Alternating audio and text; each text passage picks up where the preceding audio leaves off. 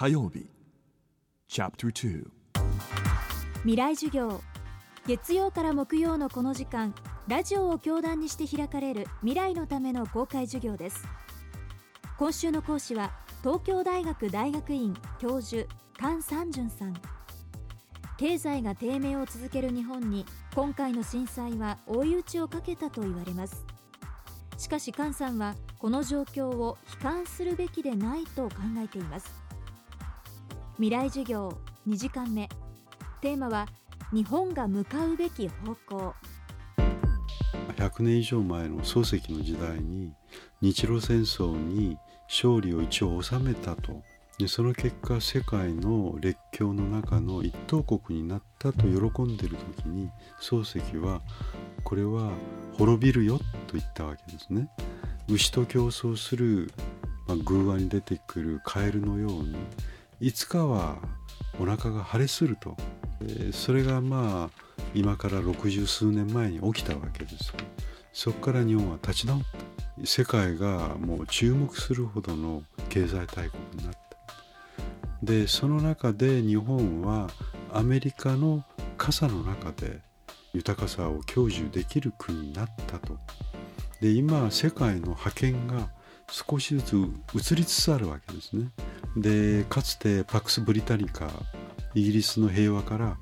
アメリカに移ったのと同じようにねアメリカからどこに移るのかパクス・シニカ中国の平和が訪れるのかどうか分かりません。ただ今非常に混乱している。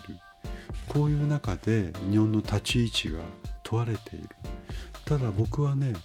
日本をなんかこうネガティブに衰退とかあるいは落ち込んでいくとかそう見る必要はないと思うんです。日本はこれほどまでに豊かな文化的ストックを持っているこれほどまでに多様な地域を抱えて狭い国土に1億2000万人の1人当たり GDP が4万ドル近くの人が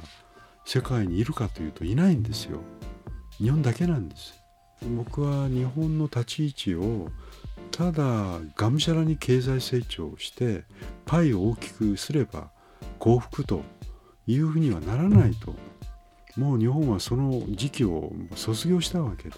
違う方向へと自分たちの目的や幸福感を求めていかなきゃいけない。その時に3月11日が起きたと思う。僕は中国や他のブリックス新興国がたとえ台頭したとしても日本がこれまで持ってきたソフィスケートされた技術力やあるいは文化力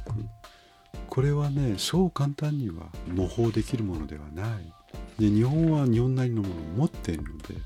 そこにやっぱ付加価値をつけてそして地域をもっと豊かにする。日本の一番いい点は多様性を持っているということです。地域的な。これはね中国や韓国から来た人がみんな幾度に日本のいい点これをしっかり踏まえてがむしゃらな経済成長だけではなくてしっかりとこれまでの文化的なストックこれを大いに活用して世界にやっぱり日本なりのメッセージを出せる。十分それを持っている。この番組はポッドキャストでも配信しています。過去のバックナンバーもまとめて聞くことができますのでぜひ東京 FM のトップページからアクセスしてください。ここで東京 FM と JFN 加盟38局による FM の祭典 FM フェスティバル2011未来授業明日の日本人たちへのお知らせです。今回は東京仙台名古屋福岡など全国各地で日本を代表する地の巨人たちによる公開授業を開講します。またこの模様は11月3日木曜日文化の日の午後3時から放送予定です。こちらも詳しくは東京 FM のトップページ www.tfm.co.jp にアクセスしてください。未来授業